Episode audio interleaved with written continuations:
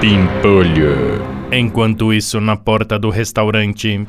Tranquilo, Tavares. Meu carro tá com manobrista, ó. Vai indo que eu te encontro no escritório. Tá, Pimpolho, até já. Prontinho, doutor. Ah, não, meu. Vai se fuder, pô. Amigo, é você que manobrou meu carro? É, foi sim, doutor. Por acaso esse carro é seu?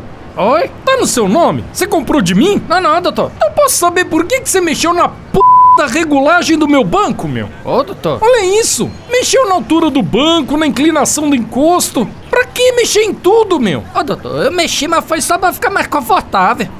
Confortável. Confortável pra quê, meu? Pra dirigir daqui ali pra estacionar? Ô, doutor, mas é só regular de novo. O carro do senhor não tem memória de banco, não? Interessa, meu. Se tem, não é da sua conta. que mais que você mexeu, hein?